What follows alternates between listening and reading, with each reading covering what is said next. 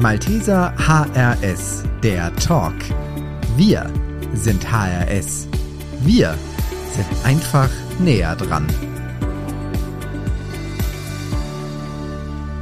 Willkommen zu einer neuen Folge des Malteser HRS Talk und diesmal zu einer Doppelpremiere. Wir begrüßen heute unsere erste Gästin. Und ja, das sagt man wirklich so. Und gleichzeitig führen wir dieses Interview zum ersten Mal digital. Alexandra Hesse und ich, Peter C. Klein, sind hier in unserem Studio und zugeschaltet ist uns Claudia Pagel. Hallo Claudia. Hallo Peter, hallo Alex. Hallo. Und wir haben äh, uns in der Vorbereitung natürlich damit beschäftigt, was hast du bei den Maltesern denn alles schon gemacht und äh, seit wann äh, kümmerst du dich um den Schulbegleitdienst und ich muss zugeben, wir haben so viel gefunden, dass wir entschieden haben, es ist einfacher, du stellst dich selbst vor. Ja, danke, Peter. Ähm, ich bin schon recht lang bei den Maltesern, knapp über 25 Jahre tatsächlich. Meine, mein Werdegang bei den Maltesern begann schon 1996, als ich die Ausbildung zur Bürokauffrau begonnen habe.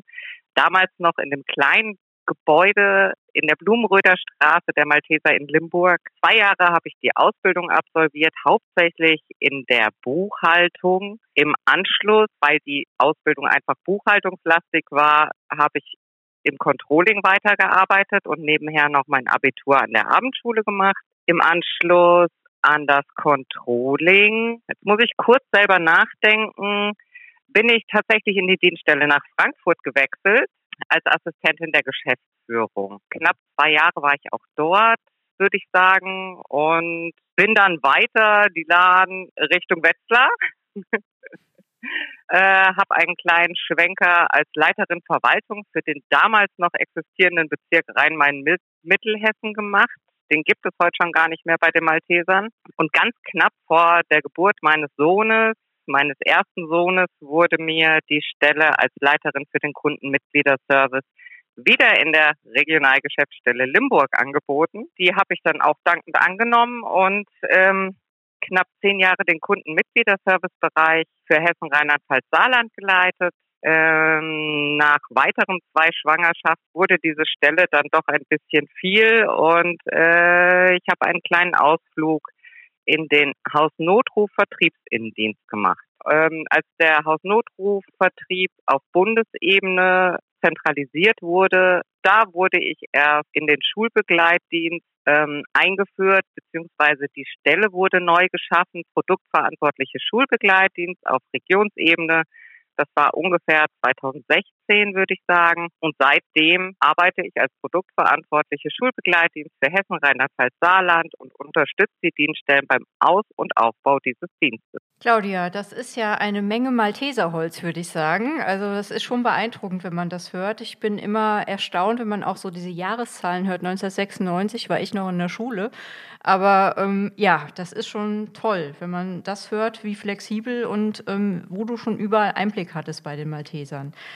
Für uns wäre es heute interessant, uns mal einen Einblick zu, äh, dass du uns einen Einblick gibst zu den Aufgaben des Schulbegleitdienstes, weil man hört darüber immer sehr viel, aber kannst du kurz mal darstellen, was sind überhaupt die Aufgaben des Schulbegleitdienstes und ähm, warum sind Schulbegleitende so wichtig? Ja, der Schulbegleitdienst wird häufig hinterfragt und äh, allein das Wort Schulbegleitdienst ist auch nicht ganz so geläufig. Das ist der Malteser Begriff Offiziell nennt man es eigentlich Teilhabeassistenz oder Schulassistenz. Ähm, unsere Mitarbeitenden im Schulbegleitdienst sollen Kindern die Teilhabe an Bildung ermöglichen. Das heißt, Kinder mit bestimmten Einschränkungen, sei es körperlich, geistig oder sozial, emotional, sollen dabei unterstützt werden, am Schulalltag teilzuhaben. Die besonderen Aufgaben unserer Schulbegleiter sind es, eigentlich Hilfe zur Selbsthilfe. Sie sollen die Kinder so weit unterstützen, dass die Hilfe nur das Nötigste umfasst und eigentlich die Kinder lernen, selber ihren Schulalltag zu bewältigen. Ziel ist es dabei, dass der Dienst und die Hilfe immer mehr zurückgenommen wird und die Verselbstständigung gefördert wird. Ja, du hast uns äh, viel dazu erzählt, was der Schulbegleitdienst ist, was, was gemacht wird. Und warum ist aus deiner Sicht der Schulbegleitende so wichtig? Der Schulbegleitende ist aus meiner Sicht sehr wichtig, um eine gelungene Inklusion und die Teilhabe an Bildung zu sichern für die Kinder. Viele Kinder brauchen Unterstützung während des Unterrichts sowohl auch in Regelschulen oder in Förderschulen oder schon beginnend in der Kindertagesstätte, manchmal auch bis zur Hochschule. Es kann kleine Unterstützung sein, zum Beispiel bei einem Kind, was im Rollstuhl sitzt, die Türen zu öffnen. Und es sind kleine Dinge, womit die Teilhabe einfach gesichert werden kann. Und das Miteinander von gesunden und beeinträchtigten Kindern, es profitieren beide Seiten davon. Und ich glaube, dass unsere Schulbegleiter hierbei halt einen ganz wichtigen Beitrag zur gelungenen Inklusion tragen. Es ist wichtig, dass alle miteinander zusammenarbeiten, alle Institutionen, seien es die Eltern, Personensorgeberechtigten, die, die Lehrer, Erzieher und alle Stellen, die involviert sind, tragen bei zur gelungenen Inklusion und so auch unsere Schulbegleiter. Claudia, du hast es gerade gerade beschrieben, wie wichtig eben die, die Zusammenarbeit zwischen Schule, Eltern und eben auch den Schulbegleitenden ist. Inwiefern ist es denn da gerade auch, ähm, hat es eine Auswirkung, wenn diese Personen ausgetauscht werden? Also wenn jetzt ein Schulbegleitender eben sagt, ich kann den Job nicht mehr machen, ich möchte gern was anderes machen und das Kind dann jemand anderen zur Seite gestellt bekommt? Da muss man wirklich auf das Kind gucken. Das ist ganz individuell. Es gibt Kinder, ähm, den tut ein Wechsel ganz gut ab und zu mal der Schulbegleitung. Es gibt aber auch wirklich Kinder, besonders aus dem sozial-emotionalen Bereich, autistische Kinder, ähm, denen es sehr schwer fällt, sich an neue Schulbegleitungen zu gewöhnen. Und da muss man wirklich individuell einzeln auf das jeweilige Kind gucken und nach den Bedürfnissen schauen, was ist der richtige Weg, was tut dem Kind gut. Danke für den Einblick, Claudia. Und eine Frage zum, zum Schluss noch. Hättest du zu Beginn deines äh, Berufslebens geglaubt, dass du irgendwie, irgendwann wieder in der Schule landest? Nein, auf keinen Fall. Auf keinen Fall. Wobei tatsächlich erinnere ich mich ja dran, dass wir diese Schulbegleiter schon damals 1996 in Limburg hatten in der Dienststelle. Ich erinnere mich unter anderem dran, weil wir damals noch jede Menge Zivildienstleister hatten, die es auch nicht mehr gibt, die dort eingesetzt wurden in der Schulbegleitung. Den Schulbegleitdienst gibt es schon sehr lange, ähm, nicht unter dem Wort Schulbegleitdienst, aber dass wir Kinder in Schulen begleiten, und unterstützen. Diesen Dienst haben wir schon sehr lange als Malteser inne und ähm, ich hätte tatsächlich nicht geglaubt, dass ich mal den Bereich Schule irgendwie wieder näher komme durch meine Laufbahn mit dem Controlling und Kundenmitgliederservice, eher so der Verwaltungsbereich. Ja, ich hätte es nicht geglaubt, aber ich finde es ein wahnsinnig spannender Job, mit dem immer wieder Überraschungen einhergehen. Es bedeutet ständig flexibles Arbeiten, neue Ideen entwickeln, umsetzen, Qualitätssicherung stärken und es macht auf jeden Fall sehr viel Spaß, im Schulbegleitdienst zu arbeiten. Peter, die Claudia hat uns ja jetzt schon einen ganz guten Einblick gegeben, was Schulbekleidung überhaupt heißt und ähm, was wir uns darunter vorstellen können. Wir haben aber auch noch eine weitere Premiere in dieser Folge. Und zwar werden wir zusätzlich weitere Kollegen von ihr ähm, zu Wort kommen lassen. Und zwar gucken wir ganz tief in die Praxis. Wir werden eine Schulbegleiterin befragen, und zwar die Petra Pram-Schmidt. Und was ich noch nicht wusste, ist, dass dazwischen der Claudia und den Schulbegleitern noch eine weitere Position äh, besteht, und zwar die Koordinatoren, die sich um die Schulbegleitung kümmern und die Claudia in der Arbeit unterstützen. Und in diesem Falle werden wir zwei Kollegen zu Wort kommen lassen diesmal. Das ist einmal der Robert Austerschmidt und einmal die Manuela Weidenmüller. Ja, wir haben heute äh, Frau Weidenmüller zugeschaltet hier im Podcast. Auch wir unterhalten uns über Teams. Und äh, Frau Weidenmüller, als erste Frage an Sie, Sie sind Koordinatorin in der Schulbegleitung. Was genau machen Sie da? Als Koordinatorin, wie das schon sagt, habe ich eigentlich jeden Tag so wie ein Schach, ich sage immer ein Schachbrett vor Augen.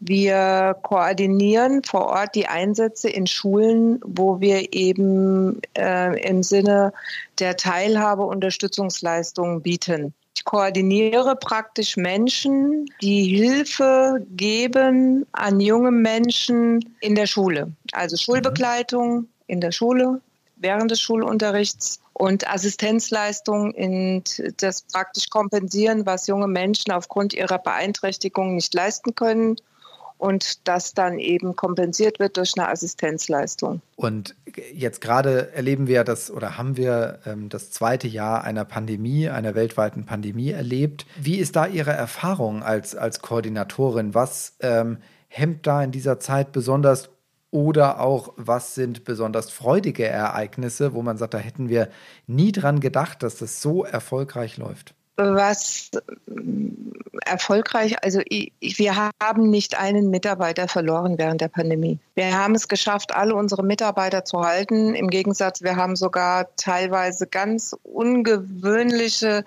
Dienstleistungen ähm, verrichten können, wo wir nicht gedacht hätten vorher, dass das so funktioniert. Mhm. Unterstützung der Eltern, Unterstützung der Kinder, die Kontakthaltung mit den Kindern, das eben, es ist ja ein Beziehungsaufbau, der bei den jungen Menschen stattfindet. Und wenn dann so junge Menschen manchmal trotzdem von heute auf morgen überhaupt keine Sozialkontakte mehr haben, war das sehr schwierig. Und auch in dem Bereich konnten wir Unterstützung geben, was für mich jetzt so sagt, also ich finde es toll, wie das gelaufen ist, manchmal sehr kreativ und wir wirklich ganz gut durchgekommen sind bisher. Das klingt nach äh, einem absoluten Erfolgserlebnis dann. Wie haben Sie es persönlich erlebt? Ähm, sind, Sie, sind Sie primär ähm, im, im Homeoffice? Sind Sie in den Austausch gegangen, dann eben auch über, über Videosysteme, wie wir jetzt über, über Teams oder sind Sie noch im direkten Kontakt mit den Schulbegleitungen gewesen? Eigentlich sehr viel Telefon, mhm. Telefonate. Und ich bin ja jetzt nicht wirklich die Person, die mit unseren Mitarbeitern die ganze Zeit in Kontakt sein muss, sondern die Mitarbeiter mit den ähm, von innen betreuten jungen Menschen. Das war ja wichtig, ja. den Kontakt zu halten, weil die primär ja außen im operativen Bereich sind ich war eher gefordert, so wie kriege ich ähm, alternative Leistungen hin, was gibt es noch für Möglichkeiten, eben, der, äh, dass Kontakte gehalten wurden, dass den Menschen geholfen wurde. Unsere Mitarbeiter haben sehr viel digital mit den Schülern gearbeitet über die verschiedenen Portale, Hausaufgabenunterstützung, Schulunterstützung, all das Ganze. Klingt auf jeden Fall spannend und Sie haben ein schönes Bild, finde ich, eben erzeugt, äh, dass Sie es wie ein, ein Schachspiel, ein Schachbrett, glaube ich, hatten Sie gerade gesagt, sehen. Ja. Und ähm, vielleicht haben Sie so ein Bild auch aus einer Rückmeldung von den Schulbegleitungen, also von den Mitarbeitenden. Vielleicht fällt Ihnen hier eine spannende Geschichte ein, wo Sie sagen, das war so mein Highlight. Ähm, und da würde ich jetzt noch nicht mal nur auf die Pandemie gucken, sondern vielleicht auf Ihre Zeit, äh, in der Sie die Rolle schon begleiten dürfen. Ich habe gar kein ein besonderes Highlight. Ähm, ich habe erleben dürfen, dass wahnsinnig chaotische Situationen, wo man nicht wusste, wie man eine Lösung finden konnte, die erstmal so aussahen, als würde der Wollknäuel niemals entwirrt werden, sich von einer Sekunde zur anderen Auflösung und ich gehe relativ beruhigt damit um, zu sagen, es gibt immer eine Lösung, wir wissen nur noch nicht wann und wie. Aber ich habe immer erlebt, dass es eine Lösung gab. Ist ein Mitarbeiter ausgefallen? Gab es irgendwelche Probleme? Irgendwie man hat gedacht, wie stemmt man das jetzt? Und schon hat sich eine andere Tür aufgemacht, mhm. mit der man nicht gerechnet hätte. Und deswegen beruhigt mich das Ganze auch so ein bisschen, egal was passiert. Es gab immer, immer wieder eine Lösung, es anders anzugehen, es weiterzugehen. Selbst wenn man alle Bauern verloren hat, gab es da noch einen Springer und ein Pferdchen und so weiter. Ich merke, Sie bleiben dem, dem Bild treu äh, des Schachspiels und äh, ich sage ganz, ganz herzlichen Dank für den Einblick in, in diesen doch sehr, sehr spannenden Bereich und äh, ich glaube, Sie haben den Mitarbeitenden in HRS einen guten Einblick äh, in die Schulbegleitung gegeben. Vielen Dank. Gerne. Wir haben schon gehört, wie die Schulbegleitung in Hessen läuft und ich freue mich nun, einen Blick in ein weiteres Bundesland richten zu können. Wir gehen nach Rheinland-Pfalz und hier ins schöne Speyer zu Robert Austerschmidt. Hallo Robert. Hallo. Kurz als Erklärung für alle, die uns jetzt hören, wir nehmen das Gespräch auch digital auf und äh, haben uns vorher schon geduzt und deswegen ähm, bleiben wir auch hier im Interview beim Du. Deine Kollegin Manuela Weidenmüller hat uns bereits erklärt, was Koordinatoren in der Schulbegleitung machen. Kannst du uns beschreiben, wie Eltern eine Schulbegleitung für ihr Kind erhalten? Also wenn ich jetzt drüber nachdenke, melden sich die Eltern wahrscheinlich direkt bei uns oder direkt in der Schule, oder? Äh, das kommt in der Tat drauf an, wie so oft. Ähm, es gibt, also im Regelfall kommen Eltern und sagen, ich habe endlich einen Bescheid äh, vom Kostenträger bekommen, einer Kommune, Kreisverwaltung, Stadtverwaltung, die dafür zuständig ist. Und ähm, meistens ist dann auch schon eine längere Zeit vergangen und auch nicht immer einfach gewesen und hätten dann gerne sofort, spätestens morgen, eine E-Kraft. Ähm, es gibt Kommunen, die einfach Übersichten rausgeben von äh, Leistungserbringern, die mit den Kommunen zusammenarbeiten, wo dann sich die Eltern melden. Es gibt den Fall, dass auch eine Schule oder Kindergarten sich meldet, weil die Eltern äh, ja schlicht es nicht leisten können, ähm, sich auf die Suche zu begeben. Beispielsweise auch ähm, Familien, die, ähm, wir hatten jetzt gerade aus Syrien hier hingekommen sind und sich einfach mit der Sprache nicht auskennen und das nicht leisten können. Mhm. Bis hin, dass auch ähm, Kostenträger, sprich die ähm, Kommunen, äh, selbst auf uns zukommen und sagen, wir haben da wen, hätten sie wen. Insofern gibt es da verschiedene Wege. Der Hauptweg ist eigentlich über die Eltern, weil die diejenigen sind, die entscheiden, wer es macht und also welcher Leistungserbringer, wie zum Beispiel Malteser, und äh, letztendlich auch über die E-Kraft entscheiden, ob sie ihnen passt, gefällt, sympathisch ist, wie auch immer. Und da kommt es dann eben auch darauf an, ob eine E-Kraft überhaupt zur Verfügung steht. Also das heißt, eine Mitarbeiterin oder ein Mitarbeiter überhaupt da ist. Und ähm, ich glaube, das ist dann eher auch die Herausforderung da, das, das passende Match zu finden, oder? Zwischen, zwischen Kind, Eltern und äh, auch uns als Leistungserbringer. Genau, das hatte ich auch die Tage gerade noch einer Mutter erklärt. Äh, sage ich es, äh, selbst wenn ich eine Kraft hätte, äh, es muss zum Kind passen und ich muss als ja letztendlich Koordinationskraft auch mit ihr zusammenarbeiten. Das muss auch passen, sprich, sie muss zu den Maltesern passen. Da gibt es so verschiedene Passungspunkte, die zusammenkommen müssen, richtig, ja. Und wenn es dann noch eine Fachkraftanforderung ist, dann ist natürlich die Suche umso schwieriger. Du hast eben gerade äh, Geflüchtete aus Syrien angesprochen, die ähm, auch da um Unterstützung äh, bitten und suchen. Wir haben jetzt gerade die, die schrecklichen Bilder, die uns aus der Ukraine erreichen. Gehst du davon aus, ist natürlich ein Stück weit Kaffeesatz lesen, aber ähm, wie, wie ist dein Eindruck gerade äh, mit den Geflüchteten aus Syrien? Gehst du davon aus, dass wir auch aus der Ukraine ähm, jetzt diese Unterstützung finden werden. Und wie ist dein Eindruck von, von den Menschen? Ähm, sind sie dankbar über diese Hilfe? Wie, äh, wie nehmen sie die Hilfe an? Dankbar sicherlich. Ähm, wir hatten eine Familie, die allerdings weniger aus Syrien geflüchtet war, als aus Marokko kam, aber auch nicht ohne Grund da weggegangen ist. Ähm, da war allerdings das, die Schwierigkeit, äh, ja, so das Thema wenn das Kind dann halt nicht zur Schule geht, ähm, das mal abzumelden, dass die E-Kraft nicht extra angerauscht kommt, äh, sondern gleich lieber zu Hause bleiben kann. Das ist aber kein, kein Thema, was jetzt diese aufgrund der Herkunft speziell betraf. Ähm, was jetzt äh, die Entwicklung in der Ukraine betrifft, kann ich es tatsächlich nicht sagen. Wenn äh, Familien hier hinkommen, vornehmlich ja Mütter mit Kindern, wo ein Unterstützungsbedarf ist, muss dieser auch erstmal festgestellt werden. Das heißt, das wird auch wieder eine Zeit lang äh, dauern, bis da die Verfahren durch sind äh, mit Teilhabe, Planung, Begutachtung und was alles zugehört.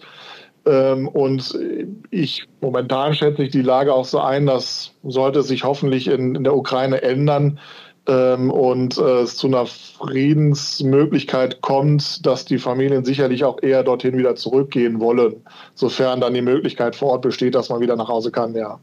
Aber ansonsten wird das ganz normal vermutlich laufen, dass eben äh, irgendwer ihnen einen Tipp geben muss, zum Beispiel unsere Integrationshilfe, wo ja der Begriff von mhm. unserer Arbeit eigentlich hingewandert ist seit 2015 und ähm, äh, da eine Unterstützung stattfindet, äh, auf wen sie zugehen müssen und auf wen sie zugehen können, um da Hilfe zu bekommen.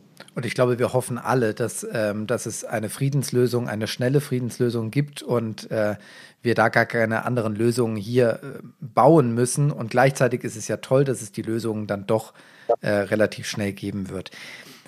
Ganz, ja, ganz andere Frage. Uns beschäftigt seit ähm, gut zwei Jahren eine Pandemie ähm, äh, wo wir alle auch nicht gedacht hätten, dass das äh, mal auf uns zukommt. Wie schaffst du es, den Kontakt zu den Schulbegleitungen zu halten während der Pandemie? Das ähm, stand und immanent, weil es keine so große Gruppe ist.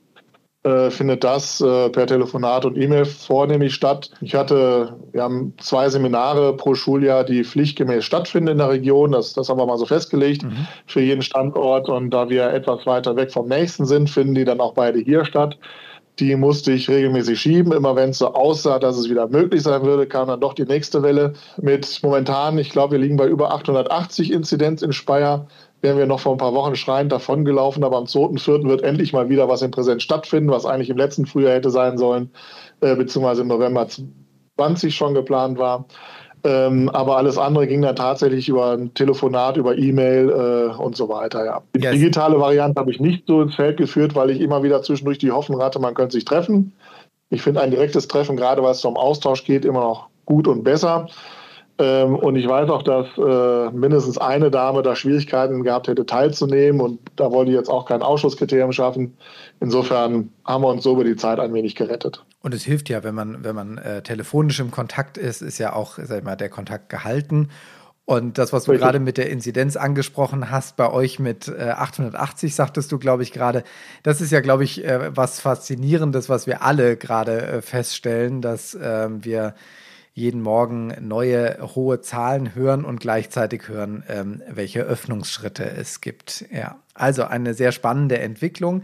Ähm, apropos spannend, wenn du an deine Tätigkeit als Koordinator in der Schulbegleitung zurückdenkst, gibt es da ein großes Highlight, wo du sagst, das ist was, was dir immer wieder in den Sinn kommt, was vielleicht so emotional, so faszinierend war, wo du sagst, das ist was, wo ich dran zehren kann, ähm, äh, wenn mal was nicht so ganz so gut läuft. Ja, wobei ich ja immer mit äh, der Distanz dabei bin, weil ich nicht direkt vor Ort mhm. in der Begleitung bin und das immer nur über die die E-Kräfte vermittelt bekomme. Ähm, ich habe eine Kollegin, die, äh, oder zwei eigentlich, wo es, wo es besonders ja, da ist einfach was gut gelaufen. Und eine Kollegin hatte auch noch das Unglück, dass, äh, dass die Familie des Kindes dann sehr kurz nach Beginn der Maßnahme äh, wegzog. Das nächste ging dann in, doch in einen ähm, Förderkindergarten. Ähm, da war aber ähm, für mich faszinierend, die Kollegin war damals auch für mich neu, mit welcher Offenheit und Weitherzigkeit sie auf dieses Kind zuging, was eindeutige äh, Schwierigkeiten hat und Schwierigkeiten im Leben haben wird, klarzukommen alleine.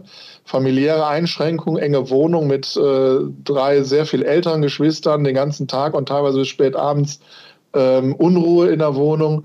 Ähm, und sie es aber geschafft hat, dieses Kind in, dieser, in einer kurzen Zeit durchaus anzusprechen und in den Ablauf eines Kindergartens mit einzubringen, soweit es konnte. Und im zweiten Fall auch ähm, bei den Einschränkungen in dem Fall waren, es schaffte in kurzer Zeit dieses Kind äh, in eine gewisse Ruhe zu bringen, weil das äh, auch schon mal auf andere dann äh, losging und die Aggression, äh, er konnte sie nicht verbalisieren, an andere losließ. Und jetzt vor Beginn dieser ganzen Corona-Geschichte noch eine Maßnahme neu begonnen mit Autismus ähm, wo auch da in, in kurzer Zeit feststellbar war, dass diese I-Kraft, die da war, die nur für diesen Jungen da war, wirklich positiv was bewirken konnte, was leider durch die Corona und auch schlechte oder schlecht vorbereitete, schlecht informierte Klassenlehrerinnen äh, dann ziemlich nach hinten wieder geworfen wurde. Das ist letztendlich das, was ich eben so aus der mittelbaren Position mitbekomme und auch fasziniert, dass Menschen äh, diese diese Offenheit haben, nicht das Kind in ein System zu pressen und zu gucken, das muss jetzt klarkommen, sondern zu gucken, was kann ich äh, dem Kind Gutes tun, wie kann ich damit umgehen, ohne da in einem Wolkenkuckucksheim zu leben und trotzdem klar zu sehen, wie die Lage ist. Aber ähm, das ist faszinierend, ja. Schöne Geschichten. Vielen Dank, ja. dass du uns daran hast teilhaben lassen und ähm, ja, weiterhin viel Erfolg in dieser Aufgabe. Danke und gerne. Ja, nun zu Gast bei uns im Malteser HRS Talk ist Petra Bram-Schmidt. Äh, Sie sind Schulbegleiterin bei den Maltesern in der Diözese Speyer. Von ihrem Kollegen Robert Austerschmidt und ihrer Kollegin Manuela Weidenmüller haben wir schon gehört, welche wertvollen Aufgaben Koordinatoren und Koordinatorinnen in der Schulbegleitung haben. Sie sind nun direkt vor Ort. Was ist denn Ihre konkrete Aufgabe?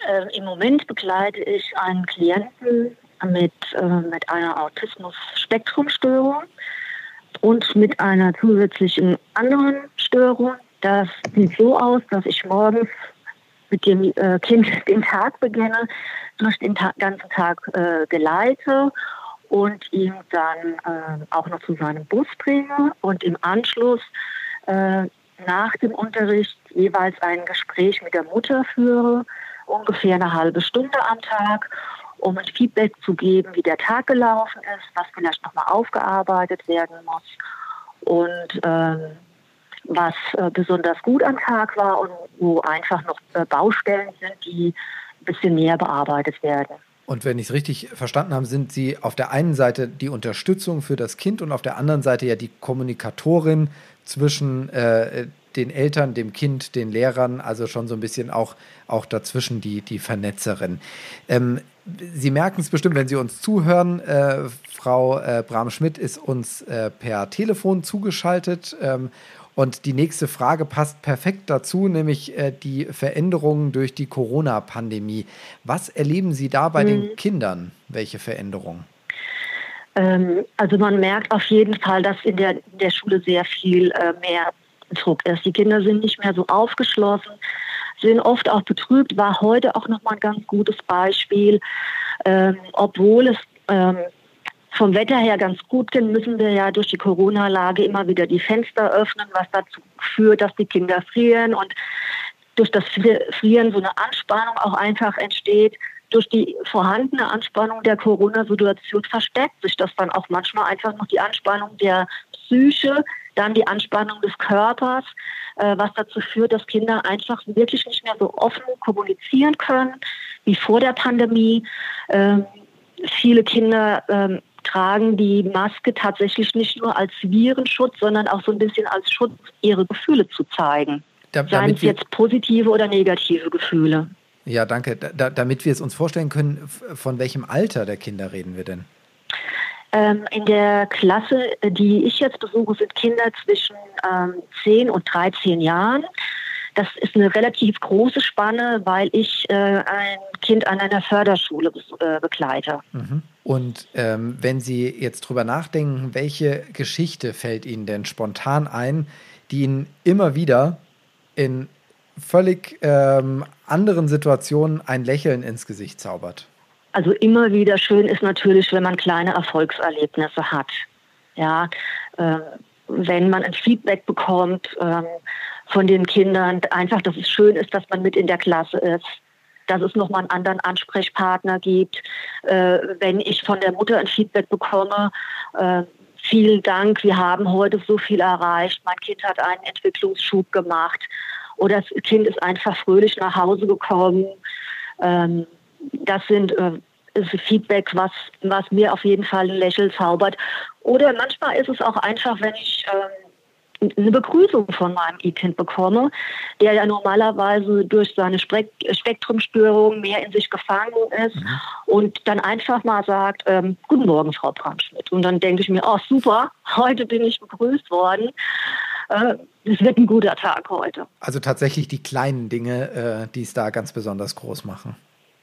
Genau, also ich glaube, das ist auch das äh, Interessante an unserem Beruf, dass man einfach sich an den kleinen Dingen so erfreuen kann. Man darf jetzt nicht erwarten, in einem Beruf, wo so viel Empathie und Fingerspitzengefühl gefragt ist, äh, dass man diese großen Freuden hat, sondern es ist wirklich, man muss sich an vielen kleinen Sachen einfach erfreuen, dass man auf einmal bei einem autistischen Kind in den Augenwinkeln so ein kleines Lächeln erkennen kann wo man sagen kann, oh, da, da habe ich jetzt was erreicht, da ist was angekommen bei dem, was ich dem Kind gesagt habe. Ähm, ich merke, das ist angekommen, das gibt eine Veränderung im Gesicht, in den Augen, vielleicht auch mal in der Haltung, die äh, normalerweise eher schlaff ist, dass das Kind sich aufrichtet, man erkennen kann, ja, Körperhaltung hat sich verändert, ähm, die Stifthaltung hat sich verändert die Stimme verändert sich. Also es ist wirklich, man, das Schöne in diesem Beruf ist, dass ähm, ja, also es, man braucht viel Empathie, viel Gefühl. Äh, man bekommt aber dadurch auch eigentlich immer wieder sehr viele kleine Geschenke zurück. Frau Bram-Schmidt, ich hätte auch noch eine Frage an Sie. Ja. Wir haben ja eben schon darüber gesprochen, was Sie wahrgenommen haben, wie Kinder sich verändert haben durch die Pandemie.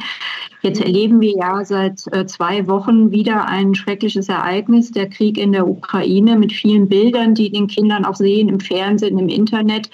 Ähm, merken Sie denn da auch in Ihrer Arbeit Veränderungen, Fragen? Wird das in der Klasse thematisiert? Und wie haben Sie sich als Schulbegleiter vielleicht auch darauf vorbereitet? Das Thema war natürlich jetzt, wir haben hier in Rheinland-Pfalz Winterferien. Äh, das Erste, was in der Klasse auch tatsächlich angesprochen wurde. Äh, Kinder kamen natürlich auch mit Ängsten und haben gefragt, gibt es jetzt den Dritten Weltkrieg? Ähm, kommen die Panzer zu uns? Ähm, wird eine Atombombe gestartet? Ähm, das ist natürlich ein Thema von allen Kindern gewesen. Ich habe mich insofern äh, darauf vorbereitet, dass ich für mein äh, Kind das einfach auch nochmal visuell dargestellt habe. Ich habe eine, eine, kleine Landkarte mitgebracht für mein äh, Kind, um zu zeigen, ähm, hier sind wir in Deutschland, in Ludwigshafen, Ludwigshafen sage ich jetzt einfach mal. Und hier ist äh, die Ukraine, das ist die Entfernung, die dazwischen ist. Ähm, dass wir natürlich ähm, achtsam sein müssen, aber dass jetzt keine akute Gefahr für uns besteht, dass es heute oder morgen ähm, direkt die Panzer bei uns einmarschieren. Also es ist ganz wichtig, den Kindern auch klarzumachen, wir Erwachsene versuchen natürlich euch zu beschützen. Ihr Kinder, äh, wir erzählen euch, was ihr wissen möchtet, was ihr, was ihr uns fragt, bekommt ihr Antworten. Ähm, aber wir sagen natürlich auch, ähm, wir haben hier einen gewissen Schutz noch in, in Deutschland und wir äh, versuchen euch, soweit es geht, oder unser Land zu schützen. Auch natürlich ist ein Thema, wie können Kinder helfen, äh, war auch die Frage, die äh, gestellt wurde, wo wir einfach gesagt haben, wenn ihr möchtet, bringt doch gerne was mit. Wir stellen hier eine Kiste bereit, da könnt ihr reingeben, was ihr möchtet an äh, Sachen, die jetzt in der Ukraine gebraucht werden, haben die Kinder gefragt, was würdet ihr euch wünschen, wenn wir in einer ähnlichen Situation wären, worauf worüber würdet ihr euch besonders freuen? Da waren Kinder wirklich sehr kreativ und haben gesagt, ähm, ich brauche was im Arm, was ich mir einfach in den Arm nehmen kann als Schutz. Selbst äh, 13-Jährige haben gesagt, ähm, ich würde mir so, ich würde mich über einen Teddybär freuen.